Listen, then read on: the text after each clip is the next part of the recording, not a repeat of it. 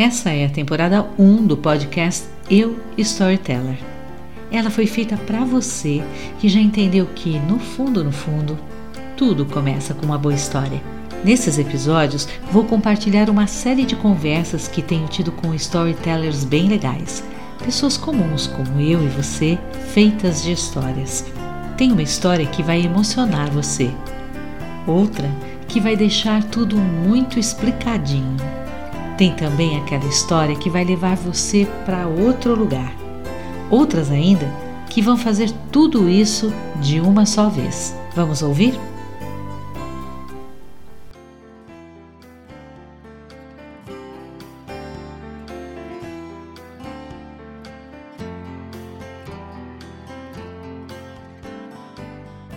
Esse episódio traz uma storyteller que você precisa conhecer. Ela tem uma história que eu vou contar para você.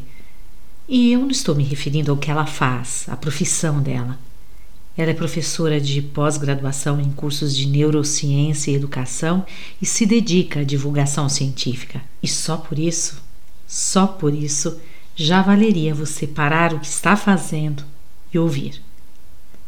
Mas tem mais tem a história dela. Pois então, esse episódio é para lá de especial, não só porque o assunto me toca muito e com certeza vai tocar você, mas particularmente porque esse tema nunca vem fácil na vida de ninguém. Nossa, como é complicado falar delas, das histórias que envolvem o luto. Mas ainda assim, eu garanto, é ainda mais complicado falar do luto quando se pensa em criança, jovem, adolescente. Parece que não combina, né, gente? Eu, particularmente, não teria coragem de falar disso num episódio, ao menos não sozinha. Não sendo professora. E confesso, muito menos sendo mãe. É, porque quando eu imagino crianças, adolescentes, jovens, filhos, estudantes, nem em sonho vejo-os vivendo experiências assim. Juro para vocês que essa ideia de ver todo mundo como storyteller sempre me levou a lugares de esperança, mesmo com histórias difíceis. Tenho exemplos incríveis do que ouvidos adocicados podem fazer com as histórias dos outros. Aliás, convido você a conhecer este texto que está lá no meu blog, Ouvidos Adocicados. O link está na descrição desse episódio. A narrativa é um mecanismo de aprendizagem poderoso, mas às vezes a gente entra nela desavisada. O fato é que esse papo aqui é para lá de necessário, mas como eu disse, não o faria sozinha. Preciso estar com gente que sabe do que está falando. Por isso, trago aqui uma voz emocionada, embrulhada numa narrativa de vida que vai tirar o seu fôlego e que também vai fazer a gente pensar sobre o real impacto da pandemia em nossas vidas daqui para frente, com nossos filhos, amigos, familiares, colegas de profissão. Convido você a ouvir essa narrativa tão necessária da Joana Assunção. Ela que é pedagoga, mestre e especialista em neurociências pela Universidade Federal de Minas Gerais e cuja biografia e contatos você também encontra na descrição desse episódio. Mais que isso, esse episódio traz a Joana, mãe do Tui e da Viviane, e isso já é razão suficiente para querermos ouvi-la falar sobre tema tão delicado e pertinente: o luto.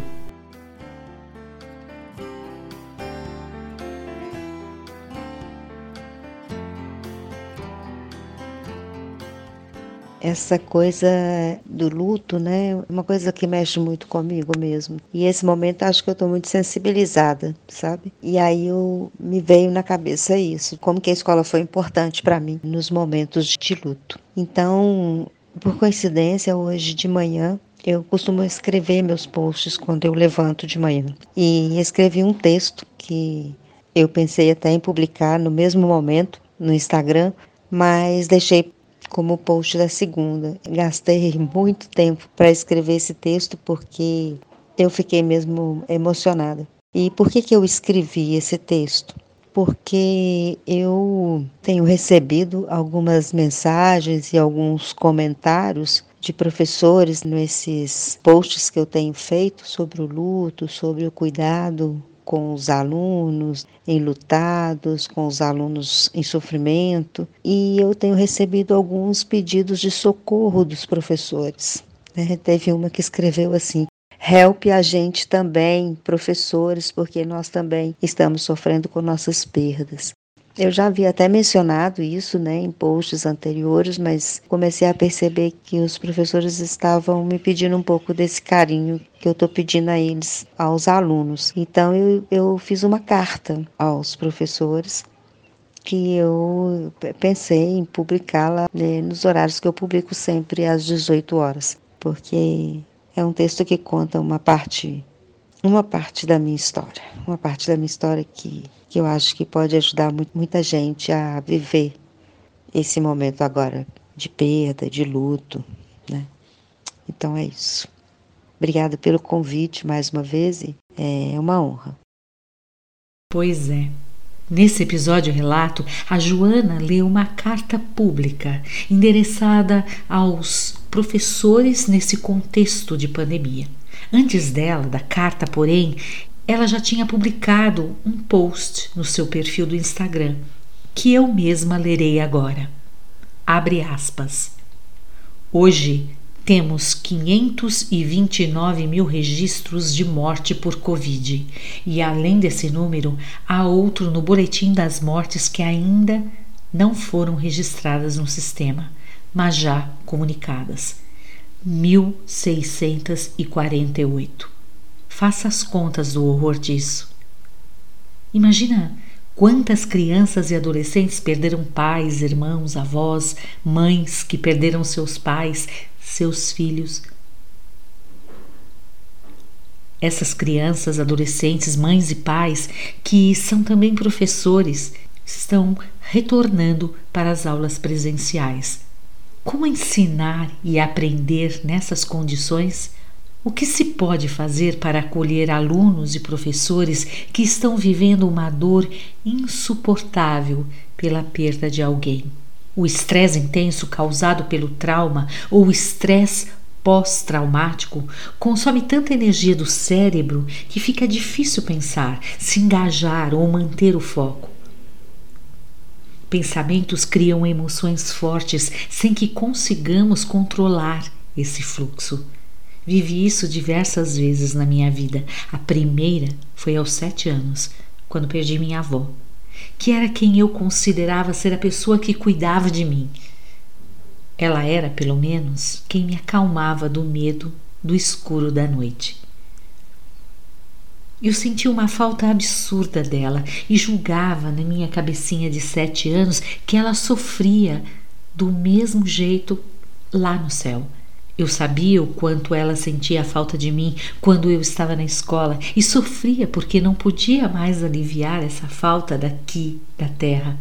Mas foi justamente na escola que encontrei o refúgio que me possibilitou lidar com a minha dor, porque percebi então que não doía mais o tempo todo. A Joana ainda finaliza o post com estas palavras. Quero deixar claro que sou contra o retorno às aulas nesse momento, mas se não há escolha para muitos, que esses professores e alunos com dores encontrem um refúgio na escola, para não doer o tempo todo. Essa mensagem vale também para o caso do não retorno às aulas, pois ainda assim os professores podem ajudar nossos alunos a esquecerem, por algumas horas, a sua dor. Fecha aspas. A narrativa é um mecanismo de aprendizagem poderoso. Abre para o conhecimento do outro. Mas já aviso, a gente nunca pode afirmar que está preparada para ela. Feito o alerta, passo a voz definitiva a Joana Assunção, que a partir de agora nos lê a tal carta que dedicou aos professores. Sim, aos professores, aqueles que sempre recebem os estudantes na volta às aulas. E ainda mais agora. Confesso que tem uma pergunta aqui no meu ouvido, de mãe e educadora. Estamos realmente preparados?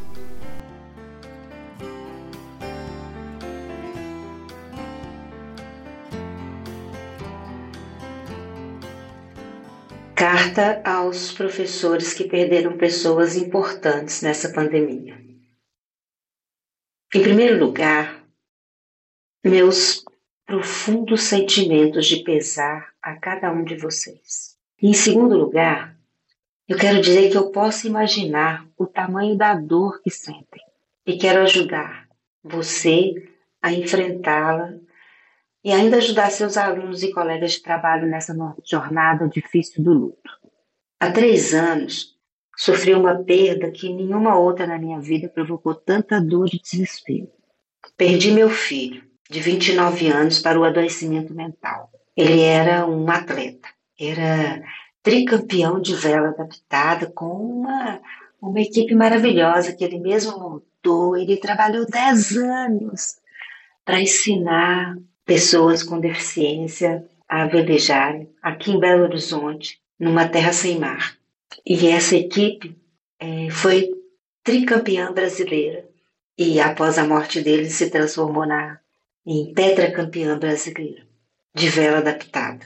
E essa equipe que, que ele montou, que ele formou, que ele ensinou, também foi para a Paralimpíada de 2016. E em 2015 ele foi homenageado como atleta do ano. Mas em 2017 ele desistiu de viver. A primeira reação após a confusão mental dos primeiros dias após o trauma da morte dele é, foram pensamentos obsessivos de, de que não seria possível viver a saudade, porque seria insuportável. Achei que eu não aguentaria conviver com ela pelo resto da minha vida é, que eu enlouqueceria, é, tamanha era a dor naquele momento. Não tem sido fácil essa convivência mesmo, mas eu não enlouqueci. E uma das coisas mais importantes para mim foi dizer da minha dor. Não para alguém, para uma pessoa, mas para mim mesma. E assim, eu não sei bem porquê, mas publiquei no Facebook. Talvez lá no fundo eu tivesse a esperança inconsciente de que alguém me ouvisse e me ajudasse. O apoio social que eu recebi foi incrível. E mais, à medida que eu continuava minhas cartas de luto no meu perfil, fui recebendo agradecimentos de outras pessoas que passavam também por sofrimento igual e acharam que a minha maneira de encarar a perda as havia ajudado a reelaborar a sua própria dor. Uma amiga me sugeriu que eu escrevesse um livro, mas eu disse a ela que não era isso que me motivava a escrever. Era mais uma forma de organizar meus sentimentos, de entender meus medos, minhas angústias e ainda de tentar encontrar um encaminhamento para aqueles sentimentos, para aquela confusão de sentimentos. E foi nessa fase que eu percebi que eu pude destacar uma dessas angústias, um desses sentimentos que me sufocava. Era a quantidade de amor que tinha ficado sem destinatário. O que, que eu ia fazer com aquele amor? Não havia como substituir o destinatário e nem recuperar o meu original na iminência de uma crise de ansiedade que me levasse a um quadro pior, eu me lembrei que no passado, mais de uma vez, eu encontrei ajuda em um mesmo lugar. E foi mais uma vez a minha escola o lugar que me ajudou a não enlouquecer presa naquele mundo de dor, de angústia, ansiedade, medo, tristeza. E passar algumas horas do dia em outro mundo, onde esse sofrimento não entrava onde pudesse me refugiar por algumas horas. Eu estava no mestrado e a minha escola era o Instituto de Ciências Biológicas da UFMG. Os colegas de trabalho na minha escola, nos laboratórios de memória humana e de neuropsicologia do desenvolvimento, forneceram um apoio social enorme. Eram momentos de descanso para o meu cérebro. Alguns podem interpretar como um descanso para a alma. Havia também um outro refúgio. E adivinha? Também uma escola. Era a escola onde eu realizava a pesquisa de campo do meu mestrado. O trabalho era feito com os alunos do terceiro ao nono ano. No primeiro dia do meu retorno à escola, entrei na sala dos alunos do nono ano, de acordo com o nosso calendário de encontros. E foi incrível. Nós ficamos calados, nos olhando. Eu de pé, na frente da sala, olhando para eles. Ninguém conseguia dizer nada. Foi um minuto de silêncio voluntário, sem combinar. Todos os olhos que me olhavam estavam cheios de água, mas ninguém falou nada. Ninguém se mexeu até que eu consegui sair daquele abraço maravilhoso, mesmo sem nos abraçarmos. E então começamos a conversar sobre como eu estava me sentindo, mas que nós precisávamos continuar aquele trabalho porque aquele trabalho era muito importante e que estar com eles iria me ajudar. E me ajudou. Me ajudou demais. Eu nem sei mensurar o quanto aquele carinho de todos os alunos da escola me ajudaram a redirecionar uma parte daquele amor, daquele afeto que estava estocando dentro de mim, sufocante, sem eu ter como oferecer a ninguém. E quando eu deixava esses lugares todos os dias, era como se eu acordasse e me lembrasse de tudo que eu precisaria enfrentar do lado de fora. Mas eu também saía de lá mais corajosa. Mais corajosa para esse enfrentamento, porque sabia que era por algumas horas, não o tempo todo. Eu não sentiria mais duro o tempo todo. E melhor, eu poderia voltar ao meu refúgio no dia seguinte. E era mais fácil enfrentar o dia sabendo que a cada minuto de enfrentamento diminuía um minuto para o retorno ao refúgio. Isso ajudou no fortalecimento da resiliência. Apoio social, ter onde se refugiar, restaurar as forças. Mas também houve é, muito apoio social nesse mundo fora da escola que parecia não ter é, mais sentido para mim. Saber que eu não estava sozinho, que outras mães também perderam seus filhos e estavam sendo fortes, conseguiu sorrir, conseguiu ajudar outras pessoas, trabalhar, e muitas, mas muitas mesmo, me contaram de suas perdas que eu pensava comigo. Será que eu conseguiria sobreviver a esse sofrimento que ela está me relatando? E pensava, se ela está conseguindo, eu também vou conseguir. Eu não posso deixar de expressar minha eterna gratidão a todas essas pessoas que me ajudaram, cada uma do seu jeito, cada uma da sua forma. A todas essas mulheres, essas mães que me contaram suas histórias, a esses alunos que souberam acolher e me abraçar, às escolas, aos colegas do laboratório, aos professores, aos coordenadores, aos meus orientadores do mestrado, meu muito obrigada. As escolas, presenciais ou virtuais, precisam desenvolver e fortalecer estratégias para acolher e ajudar os alunos a se tornarem resilientes. Foi importante para mim, na vida adulta, lembrar daquela experiência de conforto que o apoio social da escola me proporcionou quando perdi minha avó. Tem um post no perfil de neurociência sobre isso. Foi essa experiência que me ajudou a procurar esse ambiente novamente e não adoecer quando eu perdi meu filho. E é por isso que eu escrevi essa carta para você. Queria te contar como a escola foi importante nesse momento de luto, como os colegas na escola foram importantes na superação desse momento e como os alunos foram parte de todo esse apoio social e também souberam me acolher e me ajudar a equilibrar a oferta e a demanda de afeto dentro de mim. Você, professor, você, professora, acredita em mim. A escola, virtual ou presencial, pode ser o seu refúgio. E você também pode ser parte do refúgio de alguém mais. Meu abraço longo e cheio de afeto.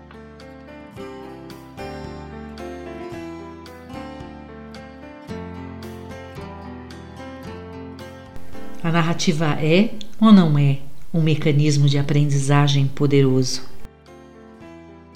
Obrigada, Joana.